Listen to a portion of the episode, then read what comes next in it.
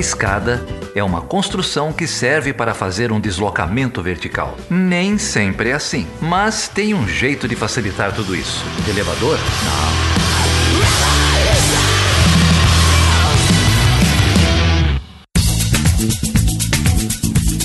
Então, Felipe, hoje a gente está aqui com duas presenças ilustres, dois convidados que vêm lá do, do Instituto Socioambiental, do ISA, o Márcio Santilli, que é membro fundador do, do Instituto, e a Adriana Ramos.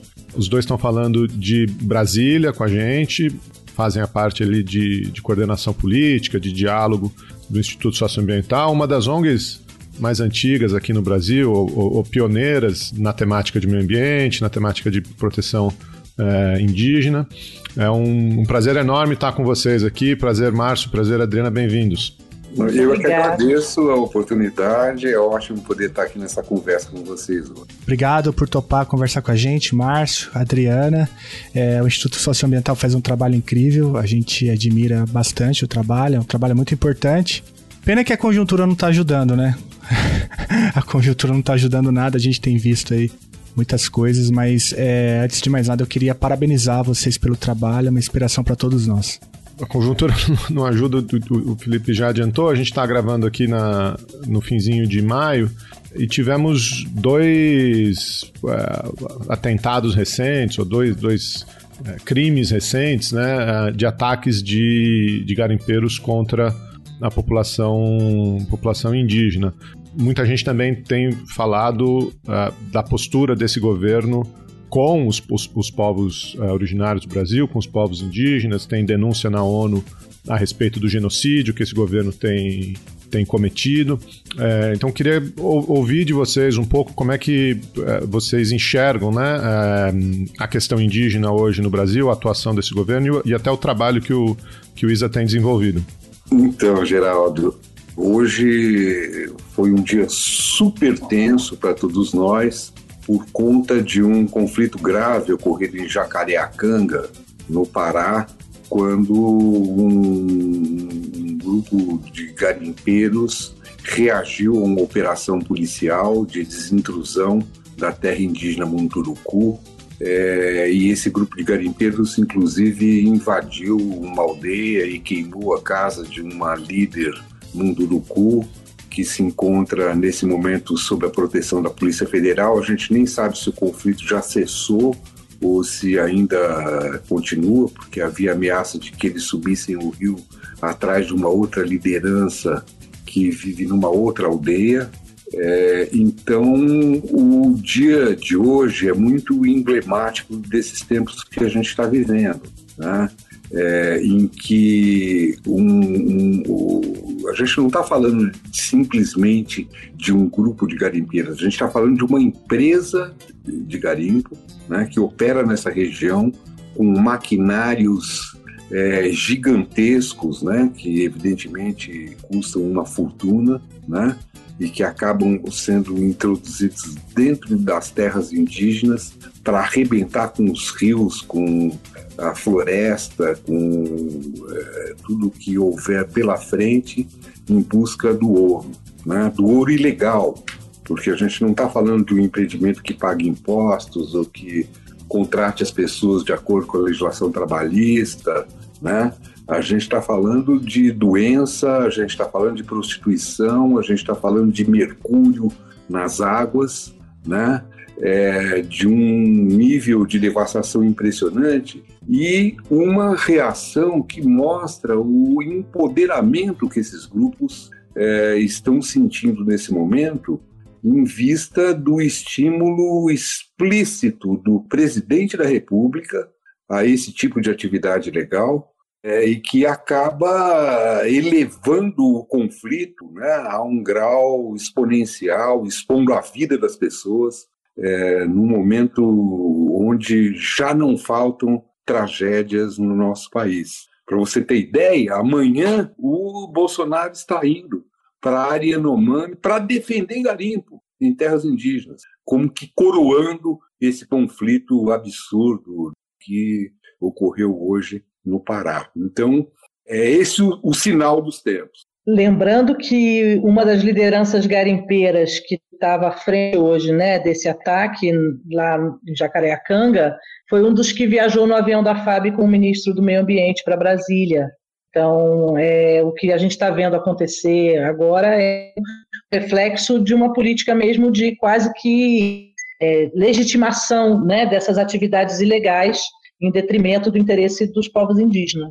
É, é, eu queria é, voltar a isso porque é tão surreal que eu quero ver se eu entendi direito. Desculpa a minha ignorância. Né? Vocês citaram um, um, um conflito armado em Jacareacanga com feridos, né, pelo que eu vi na imprensa, uma dezena de feridos. São garimpeiros trocando tiro com a polícia. E a Adriana acabou de trazer uma informação agora que um dos envolvidos nesse é, nessa milícia, né, eu acho que dá para falar assim, tem entrada direta, inclusive no avião presidencial. É, é isso? Era, não chegava a ser o avião presidencial, mas era o avião da Força Aérea que levou o ministro do Meio Ambiente para a região. Ele, ao invés de ir à região para coibir o garimpo ilegal e defender as terras indígenas, que são terras da União, ele foi à região para conversar com os garimpeiros e trouxe alguns deles para se encontrar com o presidente aqui. Então o ponto é esse, né? É, é algo que não é algo acidental, né? Não é algo que faz parte de uma contingência. É, é uma coisa estruturada, né? Que porque você para você tirar trocar tiro com, com a Polícia Federal, né? invadir terras indígenas, né, para extração de ouro, poluição dos rios, como o Márcio mencionou, e para frequentar né, o salão ali, os corredores do Ministério do Meio Ambiente. Parece que é algo, então, extremamente organizado e, como o Márcio também mencionou, legitimado pelo atual governo, pelo atual governo Bolsonaro. Estou entendendo certo? Isso, tá né? Inclusive certo. vazou a informação da operação, né? Misteriosamente, todos ficaram sabendo antes. E, portanto, a empresa de garimpo pôde preparar a reação à operação da Polícia Federal. Então é uma loucura, é a guerra dos Salles contra a Polícia Federal, esse imbróglio que virou aí o nosso país. Agora, nada disso surpreende, né? Porque isso foram as promessas de campanha do Bolsonaro, isso foi o que ele defendeu 30 anos na Câmara dos Deputados. Acho que se tinha um grupo da sociedade brasileira que não pude, né, não pode dizer que não conhecia são os povos indígenas, porque Bolsonaro sempre foi um dos deputados mais anti-indígenas do Congresso, inclusive responsável pelo primeiro projeto de decreto legislativo para desfazer uma terra indígena, que foi a terra Yanomami. Então ele sempre teve essa pegada, né? Sempre foi o objetivo dele, agora ele tem o poder para fazer, né? É, ele encaminhou ao Congresso Nacional é, esse projeto de lei que pretende legalizar a atividade garimpeira tal como ela ocorre dentro das terras indígenas. Ele não está nesse momento tramitando, mas está ali na mão é, do Arthur Lira, que é o presidente da Câmara, e o Bolsonaro já incluiu esse projeto de lei entre as prioridades que ele gostaria de ver sendo tocadas pelo Arthur Lira na pauta da Câmara. Então, nós estamos na iminência disso aí. Mas antes mesmo desse projeto de lei tramitar, ele sinaliza para essas empresas de garimpo, tipo assim, é, invadam que a gente garante, entendeu? Né? Nós vamos dar cobertura legal para essa barbaridade. É, eu, eu, acho que esse que é o ponto, né? É, o governo cria uma condição de possibilidade, né? É, ele, ele incentiva, né? não é só que ele permite, ele, ele incentiva, né? É, quase como que terceirizando esse, esse, esse genocídio para esses, esses grupos econômicos, né? Então, só dizer que quando a Polícia Federal vai lá para cumprir a lei, as, né, as, pessoas envolvidas nesse tipo de atividade se acham no direito de se revoltar, ué. mas ele não falou que, que era para a gente ir, sabe? Tipo assim, como assim? Então é incrível, realmente é uma inversão total de valores. O ISA tem um, um escritório em São Gabriel da Cachoeira, não tem?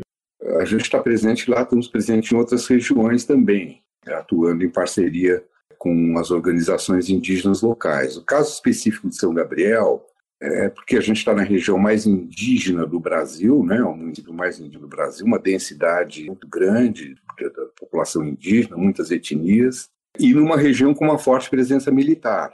Enfim, região de fronteira, trinacional, uhum. Venezuela, Colômbia, Brasil, é, historicamente com uma presença forte do, do, do exército, E é, essa presença é quase que um fetiche dentro da ideologia, militares e tal. E o Bolsonaro vai para lá né, para cultivar esse fetiche, ao mesmo tempo né, aproveitar para defender o garimpo em terras indígenas. Ele vai inaugurar uma obra de recuperação parcial de uma rodovia que vai de São Gabriel da Cachoeira para Cucuí, em direção à fronteira. A estrada estava completamente detonada, parece que o exército deu um trato lá, é, sabe Deus a que custo. E, enfim, então ele vai cumprir essa agenda é, né, que enfim, faz parte dessa, dessa, dessa síndrome mobilizatória de campanha eleitoral. Evidentemente, ele quer produzir imagens e sinais que venham para cá, né, para fora daquela região.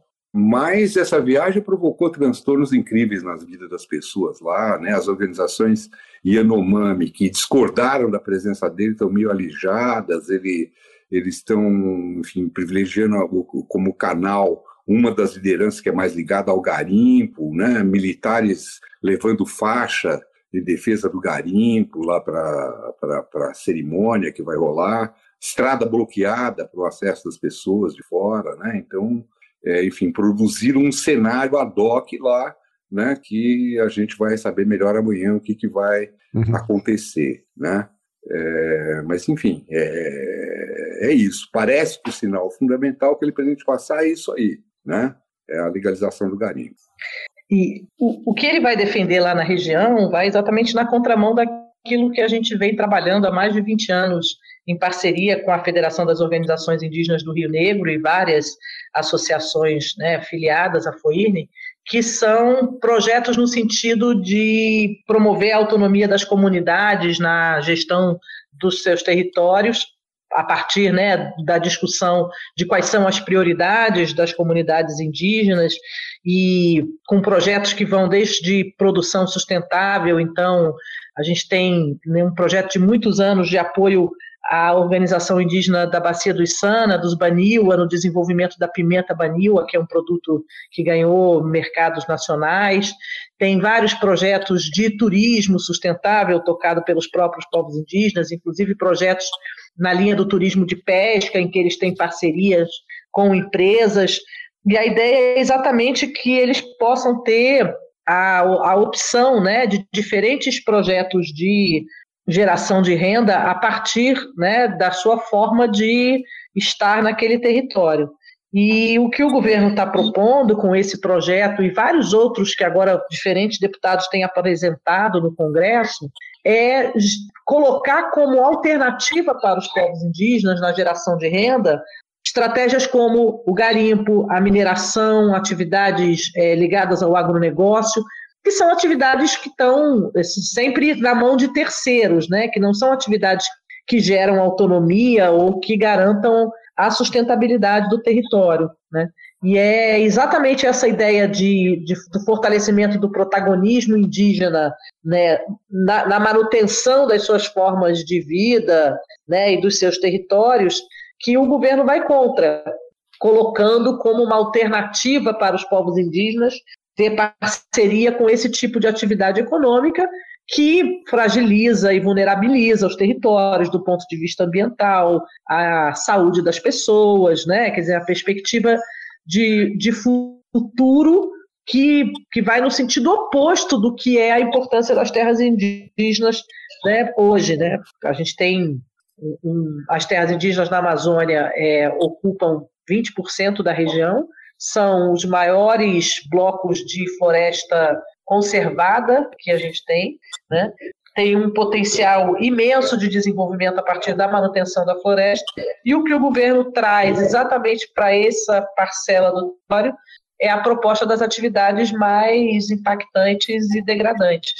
Então, é uma inversão numa perspectiva de direitos humanos, de emergência climática, de conservação ambiental. O Chutando a Escada conta com apoio financeiro dos seus ouvintes. Para saber mais, acesse chutandoaescada.com.br barra apoio.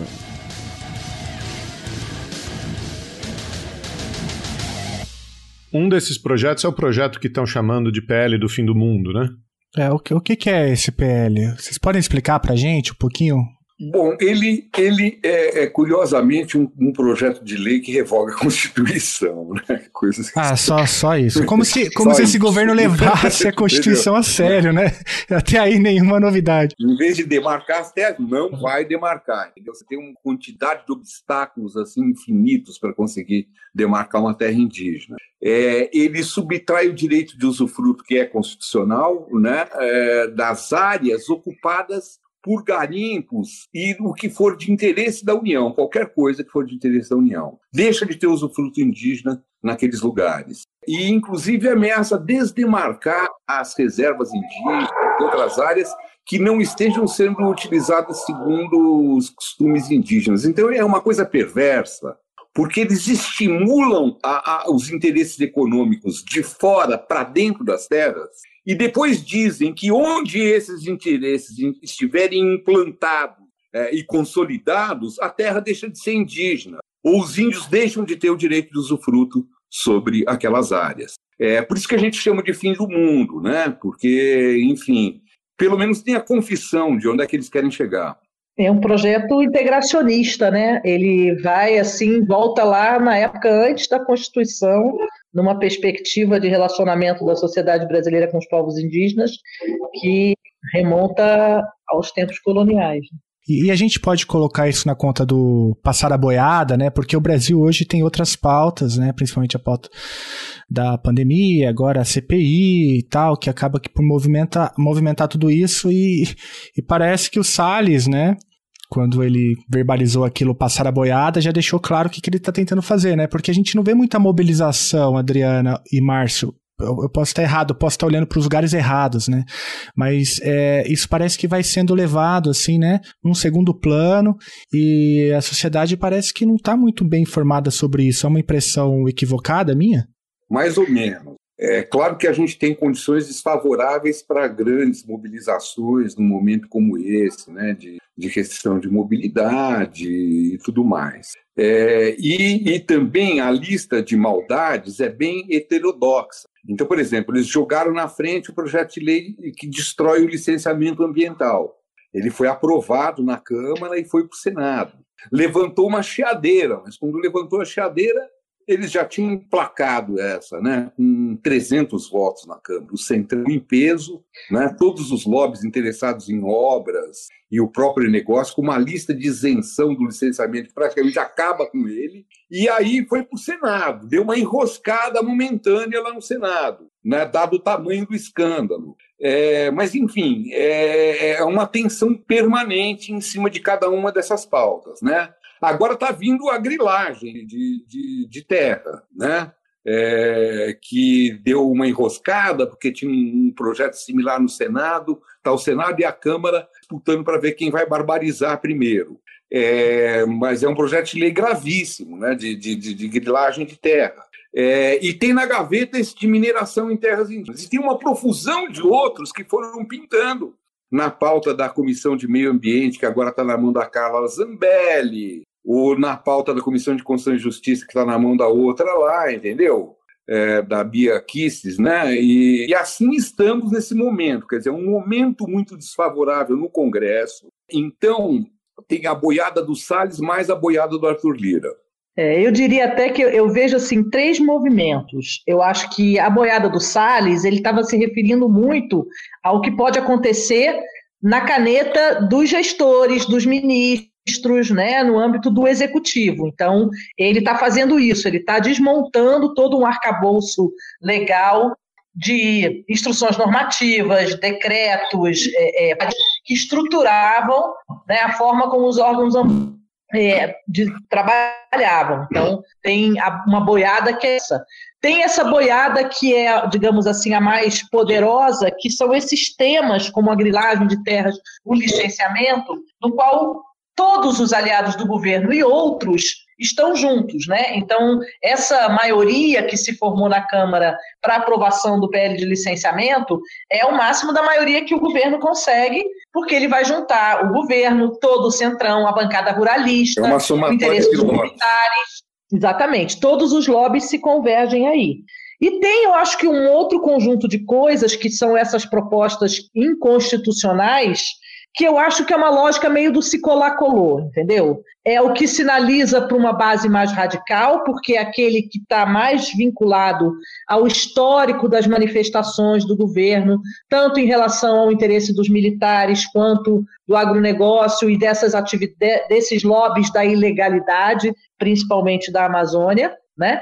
Que eu acho que, é, é, na, considerando a situação de pandemia, em que toda a parte de mobilização da sociedade está muito limitada, a gente até que consegue né, fazer com que a sociedade entenda que tem um problema, então as redes sociais elas têm refletido, digamos, uma certa preocupação, embora que isso não seja suficiente, né? mas eu, eu reputo um pouco a essa necessidade de manter a base animada. Então, o governo precisa mostrar, por exemplo, para os garimpeiros que estão lá né, com a Polícia Federal na frente, que ele está fazendo a parte dele, está tentando mudar a lei para que a Polícia Federal não tenha que ir mais lá, né? E aí aparecem, tem o projeto de lei de mineração em terra indígena, tem esse outro é, do fim do mundo, 490, começam a aparecer várias proposições que vão nesse sentido, porque é uma forma deles mostrarem serviço para essa base.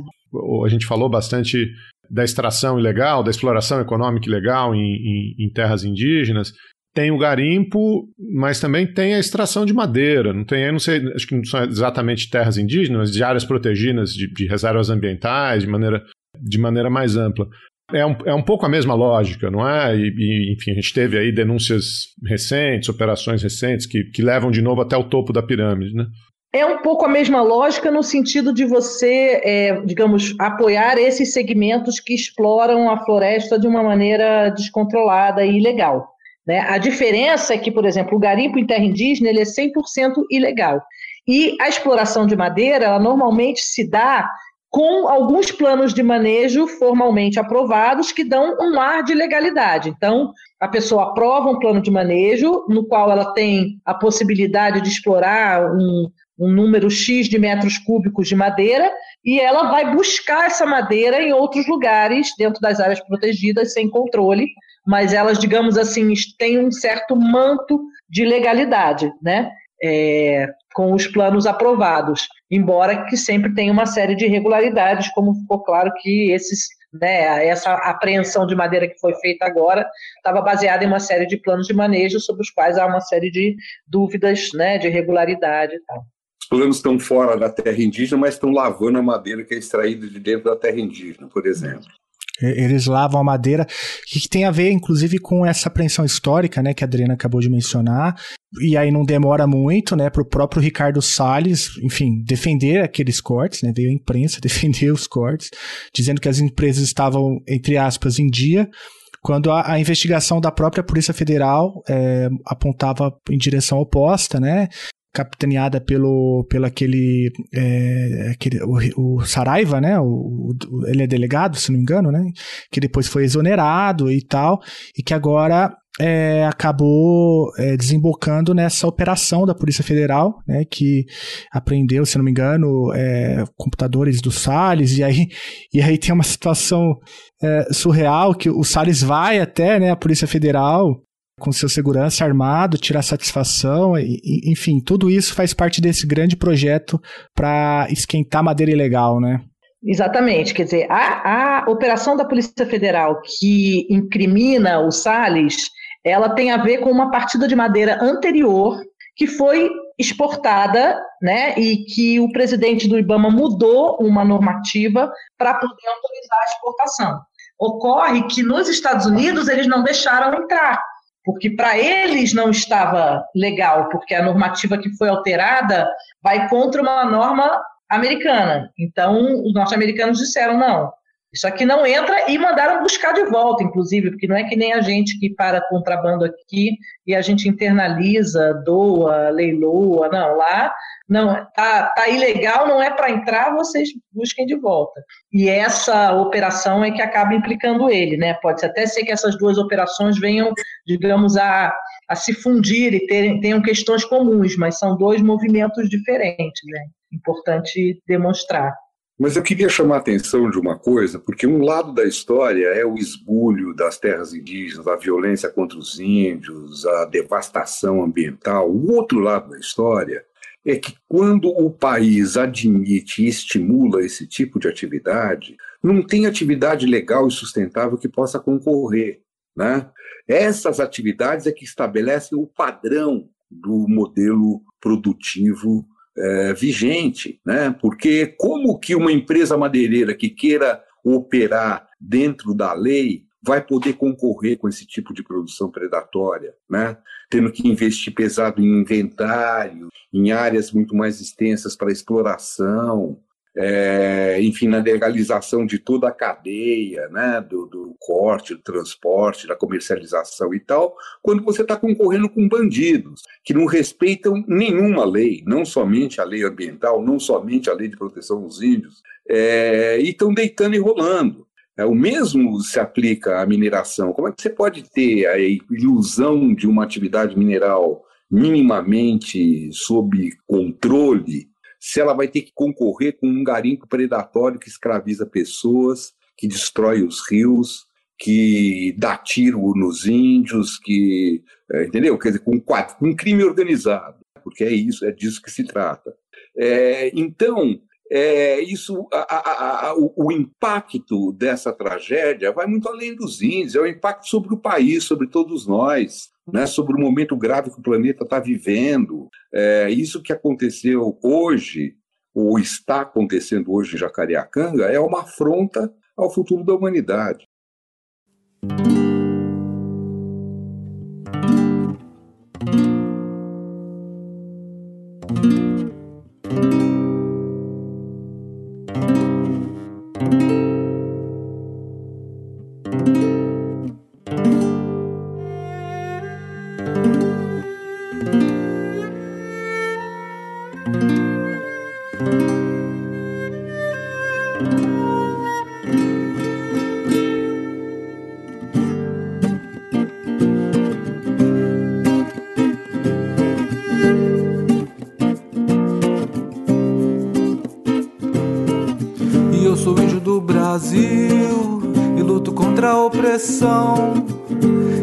Nova era, a minha flecha é o meu som. E eu sou índio do Brasil e luto contra a opressão.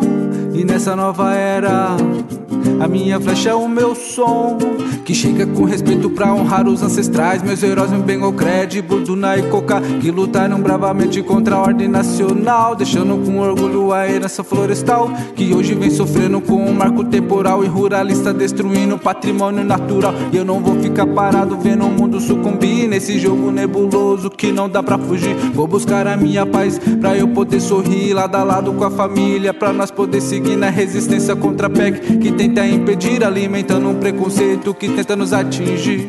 Não tenha medo. Tamo junto nesse mundo pra unificar. Eu vou pegar essa, essa deixa, Márcio, porque é sem dúvida é uma afronta ao futuro da sociedade brasileira, uma afronta ao futuro da, da humanidade. Agora, isso, isso tem um impacto internacional gravíssimo, né? É, particularmente nesse momento em que os, os Estados Unidos, que é a ainda né, o, a principal potência uh, do sistema, os Estados Unidos e a China, estão adotando uma política ambiental, deram 180, né, viraram, mudaram o rumo dos últimos quatro anos, estão adotando um, uma política ambiental, uma série de metas, estão falando em, em, em, transformação de energia é, renovável, em, enfim, limpar sua matriz energética. E do nosso lado aqui, a, a gente continua com genocídio em terra indígena, com madeira ilegal. Enfim, qual que é o impacto que vocês têm? Eu sei que o ISA é uma ONG altamente internacionalizada, vocês têm parceiros é, de fora. O que, que vocês têm? O que, que vocês têm sentido? O, enfim, como, como é que está essa, essa questão da nossa projeção internacional? Eu não sei se você viu outro dia, quando o John Kerry foi ao Senado americano é, ser questionado sobre a questão das políticas climáticas e questionaram ele sobre o Brasil, que ele chamou de regime do Bolsonaro, né? Então, eu acho que para mim foi assim um sintoma de que é, o mundo já entendeu que o Brasil né, caiu nas mãos né, de um governante é, louco de extrema direita e, e, nesse sentido, acho que isso é, é, péssimo para o país, obviamente, porque coloca o Brasil de fora de todo o jogo né, de debate, de, de, tomada de decisão, em que o Brasil construiu uma liderança nos últimos 30 anos que foi inquestionável.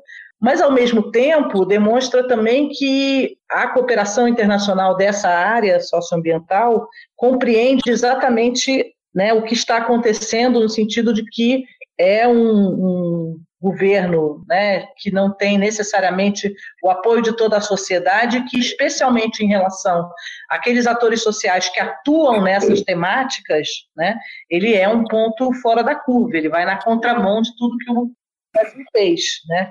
Lamentavelmente, a gente tem pouco reflexo disso para dentro, porque o discurso do, do Bolsonaro ele sempre foi esse discurso antiglobalista, né? ele sempre é, acusou o movimento ambientalista e os povos indígenas de estarem a serviço de interesses de fora, ele bebe na fonte daquele livro Máfia Verde, né? que acha que todos os ambientalistas trabalham é, para a casa de Windsor, então você tem uma, para ele é, é meio que a coroação, quer dizer, eu acho que não tem nenhum constrangimento, lamentavelmente, do governo, né? E do, do ponto de vista internacional. Então a gente vê que houve, por exemplo, um certo recuo e uma tentativa de se maquiar um pouco para tentar convencer os Estados Unidos a anunciar um acordo com o Brasil na cúpula do clima, mas tão logo o governo viu que isso não ia acontecer, ele já passou a barbarizar sem muito se preocupar com, com esse efeito, né? Enfim, queria até ouvir um pouco o Márcio também sobre isso, mas é, a sensação que eu tenho é que o Brasil realmente virou um párea, mas isso não incomoda o governo. Isso era o que o governo estava procurando. Olha, eu acho que o, o, enfim, o, o Bolsonaro não pensa em mudar nada em função de coisa nenhuma. É claro que é, né, esse contexto todo de isolamento internacional acaba tendo impacto sobre segmentos da sua base de sustentação. Paralisia aí do acordo da, do Mercosul com a União Europeia, é, ingresso no CDA, OCDE, enfim, é, tem várias, várias consequências que são meio paralisantes é, do ponto de vista do interesse desses setores, mas ele vai levando. Agora, com relação ao Biden, eu tenho a impressão que ele está numa estratégia de, dele, o Salles, né? De levar no bico, ver se leva no bico esse ano, entendeu? É, é complicado, a seca está chegando, né? o desmatamento está bombando, entendeu? É, mas eles vão tentar levar no bico, porque o ano que vem já anda eleição, entendeu? Então, ninguém vai jogar para derrubar ele, vai jogar para derrotar ele, entendeu? Quer dizer, eu acho que ele faz um jogo meio realista nisso aí, deram um discurso para ele ler lá, ele quase nem consegue ler o troço e tal, porque é um negócio que tem nada a ver com o que ele acha, com o que ele pensa, mas eu entendo como uma coisa meio assim, vamos levar no bico esses caras aqui, entendeu? Para eles não encherem o saco, não derrubarem a gente esse ano, porque o ano que vem já tá, já estamos na eleição e tal, meio assim. Enfim, isso tem consequências, né? Os caras, em algum momento, vão perceber que estão fazendo um papel de idiota de conversar com esse cara, mas enfim, né? Pode ser que o jogo engrosse, né? Vamos ver quanto tempo leva. É, eu, eu acho que é, eu estava lembrando aqui o discurso do ano passado, de 2020, do Bolsonaro na ONU. Acho que demonstrou um pouco mais o que, que é o bolsonarismo em termos ambiental, o, da política ambiental como um todo, né? É, eu, eu resgatei aqui, ele, porque estava naquele contexto das queimadas, ele disse que a floresta amazônica é úmida e só pega fogo nas bordas, né? É, e que os responsáveis pelas queimadas são o índio o caboclo, e depois ele fala um negócio também que até a Adriana citou aqui, é, que ele diz o seguinte: o Bolsonaro na ONU, abre aspas, é, que o Brasil é vítima de instituições internacionais que fazem campanha escorada interesses escusos que se unem a associações brasileiras aproveitadoras e patrióticas, né? com o objetivo de prejudicar o governo e o próprio Brasil. Acho que, fecha aspas, ele estava citando um pouco vocês ali, eu acho, né? É, é, e aí quando ele, ele se... Agora na, na cúpula, né, de fato, é isso que o Márcio está falando, tentar levar no bico, né? Mudou completamente, né, o discurso. Mas é, o discurso de 2020 na ONU é o passado é o presente e é o futuro do bolsonarismo nesse tema, né? É, então, por óbvio, assim, na minha leitura, é, o mesmo o Biden ou o John Kerry não, não, não cai nessa tão facilmente, né? A própria imprensa é, estadunidense viu com muito ceticismo né, o discurso do Bolsonaro e nessa audiência no, no, no Congresso americano que o, o Kerry vai até o Congresso e, e ele diz, né, que estava preocupado com esse regime do Bolsonaro é, e ele achava que os Estados Unidos deviam procurar formas de evitar que a Amazônia desapareça. Esse é o termo que ele, que ele usou, né? É, e também diz em determinado momento que os Estados Unidos precisariam criar instrumentos para descobrir o que está acontecendo na floresta amazônica. Enfim, eu, eu acho que é, esse é um gargalo mesmo, interessante, né, para a gente poder ver, mas até onde eu tô entendendo, o governo do Biden não tem comprado tão de bate-pronto, né? Parece que a estratégia é um pouco esse, não pode entrar com sanção para não perder o único canal de diálogo, porque a ideia é justamente entender o que está acontecendo, e todas essas esses projetos de lei é, têm sido monitorados, eu acho que até a própria socioambiental tem um papel importante nisso, né? De denúncia e tal, de compilação dos dados, é, para que todo mundo esteja mais ou menos bem informado. Eu acho que faz sentido, assim. Eu acho que, na verdade, é, eles têm dito que eles não querem dizer que não vão fazer nada com o Brasil, porque eles acham que só podem cobrar ou ajudar o Brasil a melhorar né, o controle sobre a Amazônia se eles estiverem, digamos, aliados de alguma maneira. Então, eles têm uma tentativa né? E, e, eu acho que no processo de negociação pré-cúpula do clima, eles tiveram algumas primeiras conversas que aconteceram a portas fechadas e sem muita visibilidade, que, que deram a eles a impressão de que eles iam conseguir avançar, até que começou uma mobilização da própria sociedade para demonstrar, dizer, olha, não adianta né, negociar uma coisa pontual aqui se tudo isso está acontecendo no país. Mas, ao mesmo tempo, tem uma coisa curiosa, que é essa, assim, não, não é, é que nem está acontecendo na CPI da Covid agora. Não é que o governo vai lá dizer que não, o governo vai lá tentar convencer de que o argumento dele é válido. Então, para dar um exemplo disso, quando teve essa tensão com essa grande mobilização antes da cúpula do clima, a embaixada brasileira que organizou uma reunião virtual para conversar com algumas lideranças indígenas da APIB, da Articulação dos Povos Indígenas do Brasil. Né? Então, colocaram numa sala virtual, alguns dos negociadores convidaram a APIB. Como eles tinham que informar o governo brasileiro que essa reunião ia acontecer, o governo brasileiro então pediu, falou: não, mas então vocês não vão conversar só com esses indígenas, vocês vão conversar também com os indígenas que nós vamos indicar e indicaram é, alguns indígenas que estão alinhados ao governo nessa proposta da abertura das terras indígenas. E era uma reunião em que, na abertura da reunião, eles foram muito claros em dizer: olha, os negociadores que estão aqui são da área de clima, então a conversa aqui tem que toda ter a ver com o clima, não é uma conversa sobre direitos humanos, sobre outros assuntos.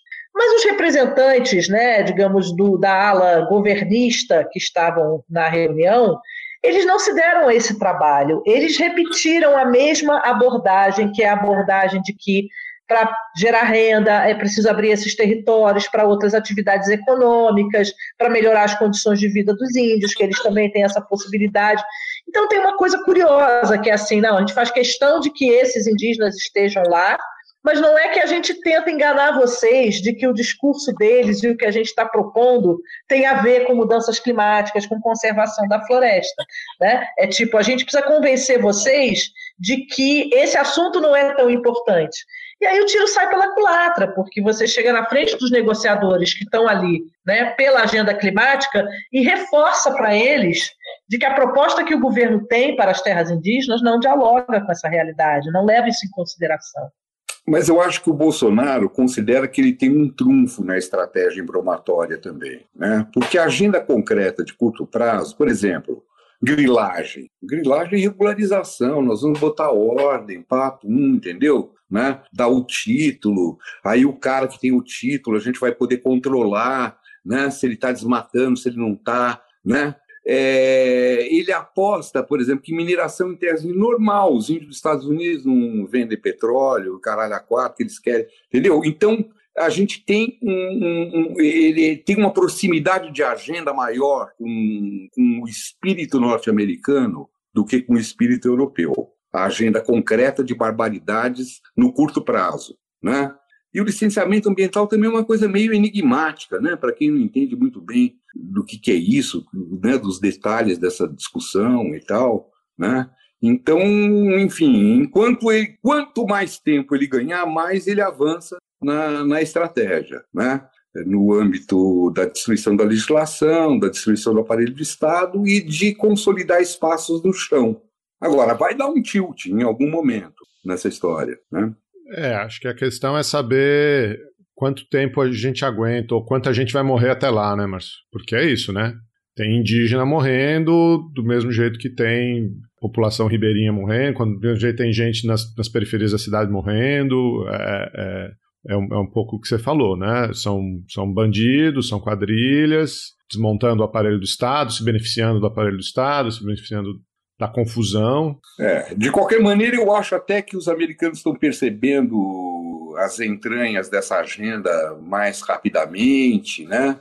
É, enfim, eu também acho que ninguém é otário ao ponto de ficar né, é. bobeiro. O cara também vai ter que mostrar resultado da estratégia dele, o Biden, tá certo? Então, nós vamos ter uma tensão aí nesse processo.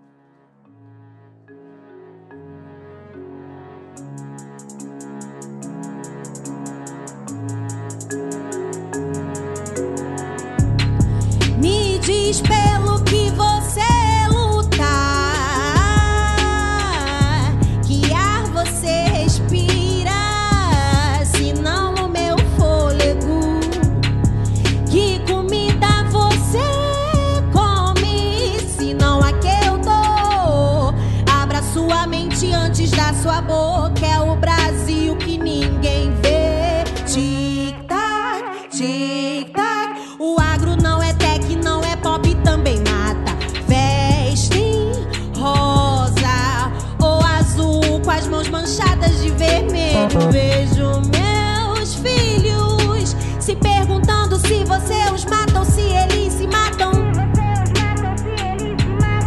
Primeiro, você não sabe, ninguém viu, mas ficou cravado na minha memória. Pega no laço se você sabe a história. Legalizam o genocídio. Chamam de pardos pra Em vários momentos aqui a gente falou desse desmonte do Estado, né? É, e aí acho que uma parte é desmonte, uma parte é aparelhamento, né? Acho que tem tem as duas coisas, né? É, queria ouvir de vocês um pouco o que, que vocês estão vendo. A gente, enfim, tem as notícias do IBAMA, é, tem essa dança de cadeiras na, na, na, nos, nos, órgãos da Polícia Federal, tem FUNAI, tem ICMBio, tem o que, que vocês estão vendo, o Ministério, né? Enfim. Uma chave de leitura pode ser a gente pensar o seguinte: existe uma inversão de finalidades da, das agências que atuam dentro dessa agenda. Né? Então a FUNAI agora serve para perseguir os índios, para não demarcar as terras, para excluir terras do seu espectro de, de atuação. É, chegar ao ponto de pedir para a Polícia Federal abrir uma investigação em cima da Soninha Guajajara, do Almir Suruí, né? O presidente da FUNAI é o fim da picada, né? É, então, é, a, a, gente tem um, uma, uma inversão. E no contexto dessa inversão, é, tem é, pedaços que devem sumir e outros que devem sumir, surgir. Então, o departamento de business nas terras indígenas tem que crescer.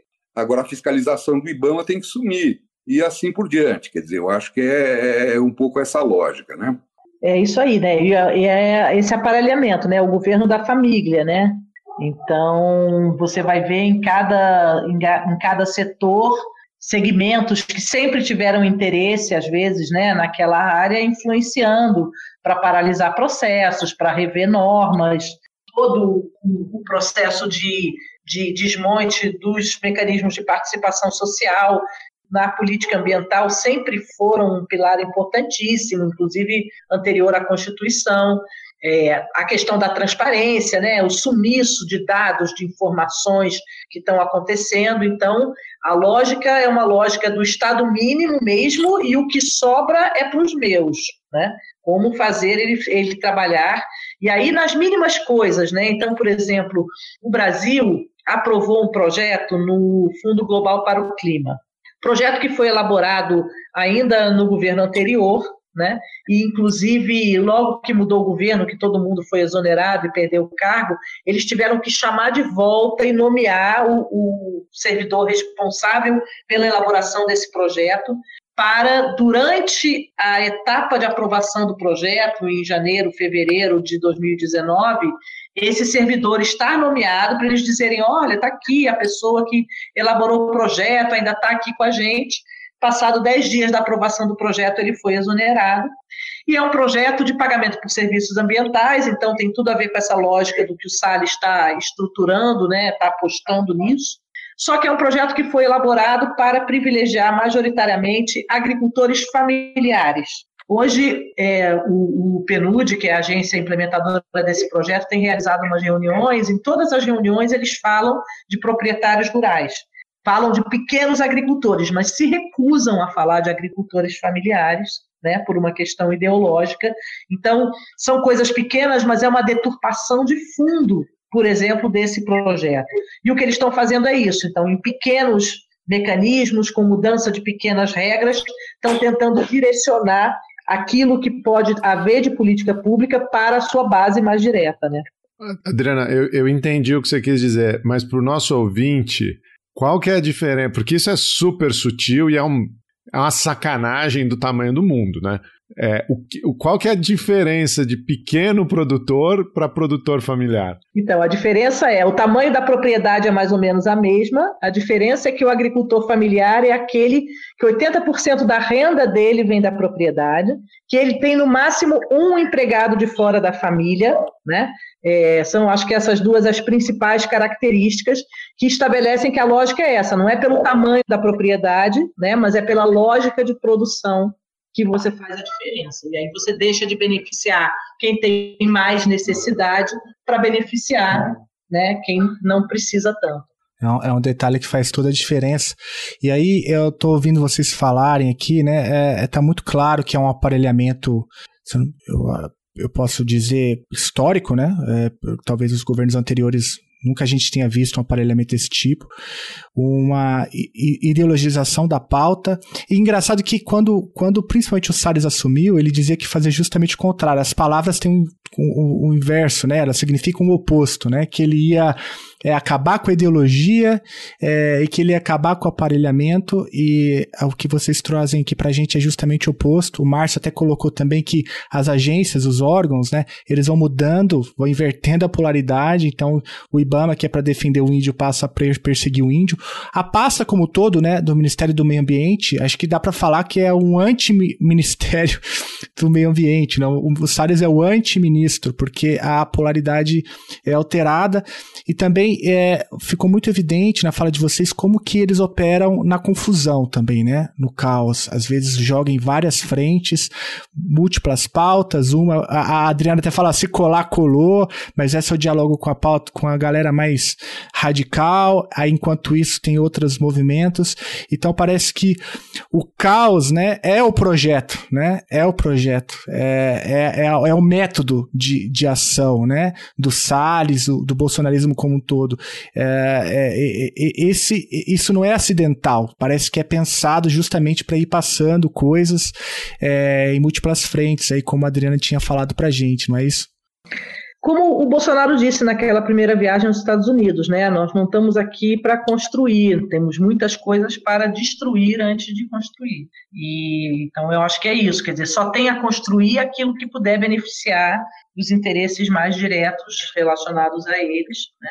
e a, a, estrutura do Estado, né? o serviço público, o que está acontecendo em termos de assédio, de pressão, de perseguição dos servidores públicos da área socioambiental, é uma coisa desesperadora, né? Quer dizer, tem pessoas que estão na geladeira porque tiveram cargos públicos em outros governos e que já ouviram objetivamente dizendo não se pode fazer nada porque você está na lista dos comunistas. Eu ia perguntar exatamente sobre isso, sobre os funcionários de carreira, né? Porque você pode trocar as lideranças, mas a gente tem uma burocracia, um corpo técnico solidificado por, por décadas, né? Mas é isso que eles estão enfrentando, então. É isso que eles estão enfrentando. Recentemente, no IBAMA, o técnico, que foi o Hugo Loss, que fez, é, digamos, a reclamação ao TCU, demonstrando que o governo tinha desmontado todo o sistema para tramitar e cobrar as multas, né? É, quando é, descobriram que ele tinha feito esse documento, é, entraram na sala dele, os coordenadores, os chefes, arrancaram ele da mesa, tiraram o computador dele. Então, você tem situações assim de flagrante assédio. Bom, é, todos os, os principais cargos hoje no ICMBio e no IBAMA estão na mão de policiais militares, né? Então, você tem uma situação é, bastante dramática do ponto de vista da pressão sobre é, é, eles. E, e, e, outros resultados que vêm daí, por exemplo, como dessa, dessa coisa de você ter policiais militares. Então, por exemplo, você tem uma situação que aconteceu na Amazônia. É, muito louca que foi o seguinte quando a operação Verde Brasil né, foi para a Amazônia é, uma das metas estabelecidas era o número de armamentos apreendidos, né? E obviamente você não teve uma, obviamente você não teve um, um esforço né, de apreender essas armas daqueles que estavam atuando ilegalmente, porque a operação é, avisava né, das operações de fiscalização, não teve um método de inteligência para fazer isso. Então, o que, que eles começaram a fazer? Os policiais é, é, que são do ICMBio, né? Começaram a ir nas reservas extrativistas, nas comunidades, e apreender a arma de caça, aquele rifle que era de defesa individual, para computar né, no volume de armas apreendidas pela operação. Então, você tem uma situação em que servidores, comunidades, todos aqueles envolvidos né, é, na gestão ambiental, é, estão, estão sendo, digamos assim, né, tendo seus objetivos totalmente deturpados e estão sendo pressionados dessa forma. É, esse é o contexto de uma carta, né? Eu vi na imprensa uma carta de inúmeros servidores do IBAMA é, denunciando as paralisações, as fiscalizações promovidas por Salles. Eu acho que você explicou bem o contexto dessa, dessa carta. Acho que o ouvinte pode procurar aí, vai encontrar essa carta, né? Eu acho que é uma carta inédita também, né? De inúmeros servidores do, do IBAMA denunciando é, o que o Salles tem feito. Nossa, que situação, que situação, Adriana minha solidariedade aí a todos os profissionais envolvidos, servidores, servidoras. É a gente surreal. fala muito de das universidades, né? É, das universidades públicas, das universidades federais. A gente tem vivido, o Felipe vive isso na pele. A gente tem vivido um, um contexto de reitores que são eleitos e não são nomeados e, e, e uma série de outras coisas. Mas agora eu estou só imaginando, né? Imagina como, se começarem a nomear policial militar reitor, é, no IBAMA já é uma realidade, né? Pelo que a No IBAMA é. No ICMBio, todos os cargos de confiança são, e no IBAMA, agora na última, com esse afastamento do presidente, o novo presidente do IBAMA também é policial militar.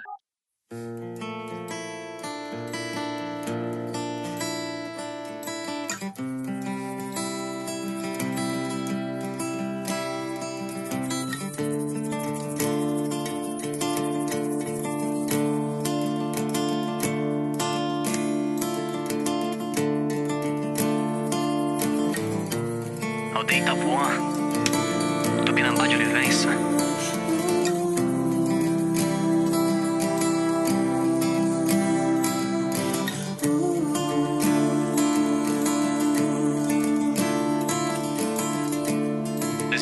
Sonhos.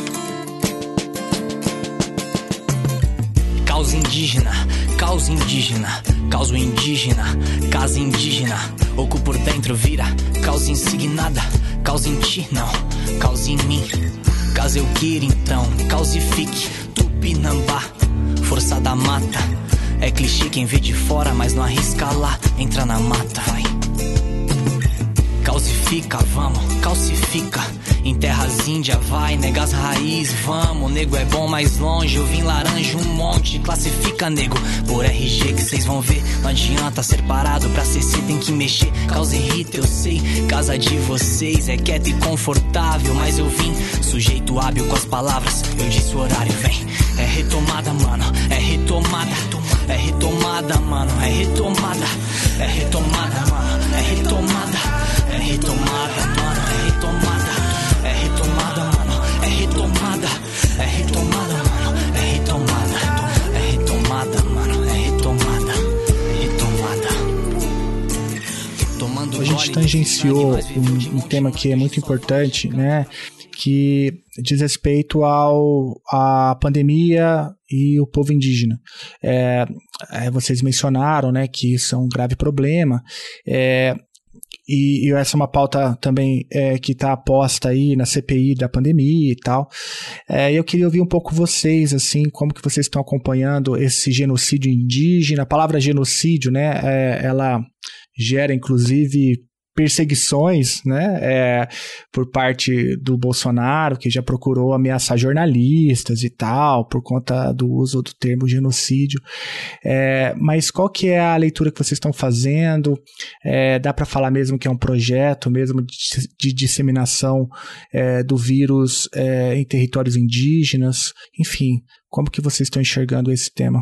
Bom, a gente tem um pacote de, de aberrações, né, na, na, todo o tratamento dessa questão em relação aos povos indígenas, é, assim como a gente tem um pacote de aberrações no tratamento com os, as, as, pessoas não indígenas do país também, né, quer dizer, é, um, é uma, uma, situação realmente uma calamidade inusitada, né, que a gente está vivendo em relação a essa crise sanitária. Mas em relação especificamente aos índios, é, basta a gente lembrar que foi preciso a PIB ir ao Supremo Tribunal Federal para que o governo se dignasse a apresentar um plano de combate à pandemia entre os povos indígenas. Quer dizer, precisou chegar a esse ponto. É, e essa peleja continua, porque é uma embromação permanente, planos que não tem nada a ver, coisa furada, papapá, entendeu? Um, um jogo permanente de pressão através do Supremo Tribunal Federal para conseguir fazer com que o governo federal desse alguma atenção prioritária para essa, essa questão. É, e foi também no contexto de um tensionamento muito grande que se conseguiu que os índios fossem incluídos como prioritários na, na vacinação. E o governo ainda excluiu da prioridade para a vacinação os índios que vivem fora das aldeias, é, fora das terras indígenas. É, que são os que então, estão mais expostos, né? É, então você veja, quer dizer, só isso já dá uma, uma dimensão da, da aberração. Agora, distribuição de cloroquina, entendeu? Quer dizer, todo tipo de maluquice esses caras fizeram em cima dos índios, é, inclusive de incentivar picaretas evangélicos por aí afora, a disseminar fake news sobre vacina, sobre, enfim, toda, toda a questão é, da pandemia. É, então, é, realmente é uma calamidade. E, e, com certeza é um projeto, né? Porque é, essa história, por exemplo, né, a, a, dos pastores é, fomentarem é, o medo da vacina entre os povos indígenas foi assustador. Então, no início da vacinação, as notícias de tantos indígenas que não queriam se vacinar, inclusive fizeram com que tanto a PIB quanto várias organizações, o próprio ISA, se mobilizassem em campanhas pela vacinação entre os indígenas. Mas é uma coisa muito louca, porque assim como aconteceu no Ministério da Saúde, você vê na FUNAI, no ICMBio, são órgãos em que, se você não tivesse uma ordem contrária, a política como ela é no dia a dia teria contribuído para um resultado melhor. Né? Então, você precisa desmontar o trabalho dos indigenistas e servidores da FUNAI para que eles deixem de atender os povos indígenas, que já é da rotina deles. Né? Então, se não tivesse tido uma ordem para não fazer, a gente teria tido certamente né, o corpo técnico da FUNAI todo se organizando junto às organizações indígenas para ajudar a fazer barreiras sanitárias, né, campanha de, de conscientização, né, apoio às ações de saúde. Então, você tem que ter uma ordem para que essas coisas não sejam feitas para chegar no resultado que o governo espera. Se o governo não tivesse feito nada, teria sido muito melhor. Essa que é a, Com certeza, a em conclusão. tudo. Quem conhece o SUS sabe disso. A gente não, é. se não tivesse atrapalhado, a gente não estava na situação. O, o, Adriana, Márcio, vocês trouxeram também aqui uma, um outro elemento que para mim é novo e eu queria voltar, é, que é o, a, a utilização de pastores para difundir o negacionismo, enfim, relacionado à vacina entre povos indígenas. É, é, é, nesse nível aí, eu entendi certo, é isso. É uma estratégia de utilização de pastores para. Ai, gente, é inacreditável. A política indigenista, nesse momento, deixa até sobre a tutela desses caras a questão de índios isolados. Então, você imagina. Né? É, porque para eles devem ser atingidos, devem ser, enfim, tem, tem que deixar de ser isolados. E... Tem né? que ser evangelizados, são almas perdidas que precisam ser resgatadas. Você voltou lá antes de. Ah, ah gente, a gente está voltando no século. É, antes do... Nós estamos muito preocupados com a situação né? dos índios é. isolados nesse momento, né? Porque nós temos daqui para o final do ano a cessação de algumas portarias de restrição de usufruto sobre áreas ocupadas por índios isolados fora de terras indígenas demarcadas. E a renovação dessas portarias é fundamental para manter o um mínimo de proteção legal sobre esses grupos. E isso é um ato do presidente da FUNAI. Então, nós estamos aí na expectativa para ver o que é que vai acontecer em relação a isso. Mas isso é um capítulo à parte, né? A ameaça sobre os povos isolados nesse momento. Não, e acho que é importante frisar também que essas políticas começaram antes da pandemia, né? É, essas políticas de invasão de terra, de, de, enfim, de estímulo a, a garimpeiros e, e, etc. A gente já tinha muito material para denunciar o governo antes da pandemia. Né? A pandemia acho que enfim, torna a situação trágica, crítica, calamitosa, não sei nem mais qual, qual é o adjetivo, mas é, mas é isso que vocês apontaram bastante, né? É a promessa de campanha, é a trajetória histórica, é como ele sempre se referiu é, a esses grupos, não só a esses grupos, né? Você também põe quilombolas, também põe um monte de, é, de outros grupos menos uh, protegidos nessa, né, nesse, nesse show de horror que o, que o governo propicia, né? Vamos, antes de terminar, olhar um pouco para frente e, de repente, entendeu? Ver se a gente consegue transcender esse momento tão trágico né, que a gente está vivendo, porque o fato é que a crise do governo está aí, a campanha eleitoral está antecipada, está na rua, entendeu? Vai pegar fogo daqui para frente. Né? O poder objetivo desse tirano está é, é, tá cada vez mais precário em várias áreas, infelizmente, para atacar os fracos oprimidos, que ainda está com muito poder. É, mas nós temos que, se, que livrar o Brasil desse cara o ano que vem. Esse é que é o ponto, entendeu? Que eu quero chegar. Quer dizer, nós temos que aprender com toda essa tragédia, com o sofrimento, com o passivo gigantesco que esses caras estão produzindo, né? para ver que não dá mais para brincar com essas questões e com essas políticas, entendeu? A gente tem que tirar esses caras do governo e implementar uma agenda de recuperação nacional que traga as lições desse período sinistro, no seu bojo, no seu, no seu conteúdo, apontando para um futuro de superação e de valorização dessa imensa diversidade socioambiental que o nosso país tem e que pode sim ser o ativo principal da construção de um projeto de futuro para o Brasil. É, eu acho que nesse sentido a comunidade internacional tem um papel super importante, né? Porque quem mostra para gente, né, mais e mais que essas questões são fundamentais, que elas são passaportes para o futuro e que são o diferencial do Brasil em relação a muitos outros países é a comunidade internacional. A forma como ela valoriza e como ela traz de volta essas cobranças né, ao Brasil. Então, acho que tem esse lado interessante que é o governo insistir numa certa política e quebrar a cara na OCDE, insistir uma certa política e ver o acordo Mercosul né, praticamente paralisado e sendo todo rediscutido, ou discutido né, acordos adicionais para viabilizá-lo, todos pautados na questão do desmatamento da Amazônia, da proteção dos, dos povos indígenas. Então, acho que isso sinaliza para nós um pouco esse caminho, né, do quanto isso é importante para o país numa perspectiva de futuro, num momento em que a gente teve o pior governo, né, em relação a esses assuntos. Eu acho que da história do Brasil nunca teve nada como foi, como está sendo esse governo para essas temáticas socioambientais.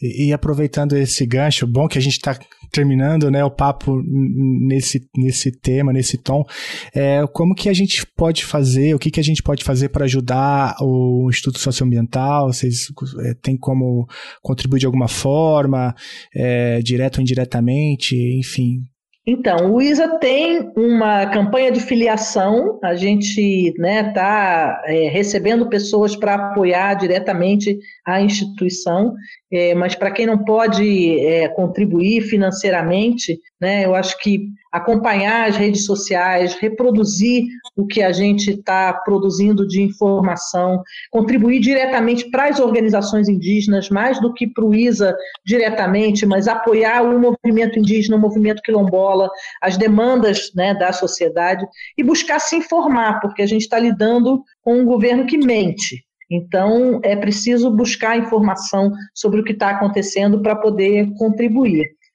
Então, eu queria também colocar um ponto que eu acho que é interessante, que é um paradoxo curioso desse quadro que a gente tem, porque a tenacidade do Bolsonaro em detonar o meio ambiente, os povos indígenas, os quilombolas, o Brasil socioambiental como um todo, também tem nos permitido é, colocar esse tema no topo da agenda. Muita gente que nunca tentou para essas questões está começando a perceber a importância civilizatória desses temas. Né? E a importância estratégica que eles têm para a construção de um futuro para o Brasil. Claro que isso não é uma unanimidade, né? mas a, a, a, o fato é que essa agenda está saindo do gueto. Né? Então, eu queria chamar atenção para isso, quer dizer, as pessoas têm que compreender a importância que esses temas têm para a construção do futuro do país. E esse é um ganho que a gente pode ter desse enfrentamento terrível que a gente está vivendo.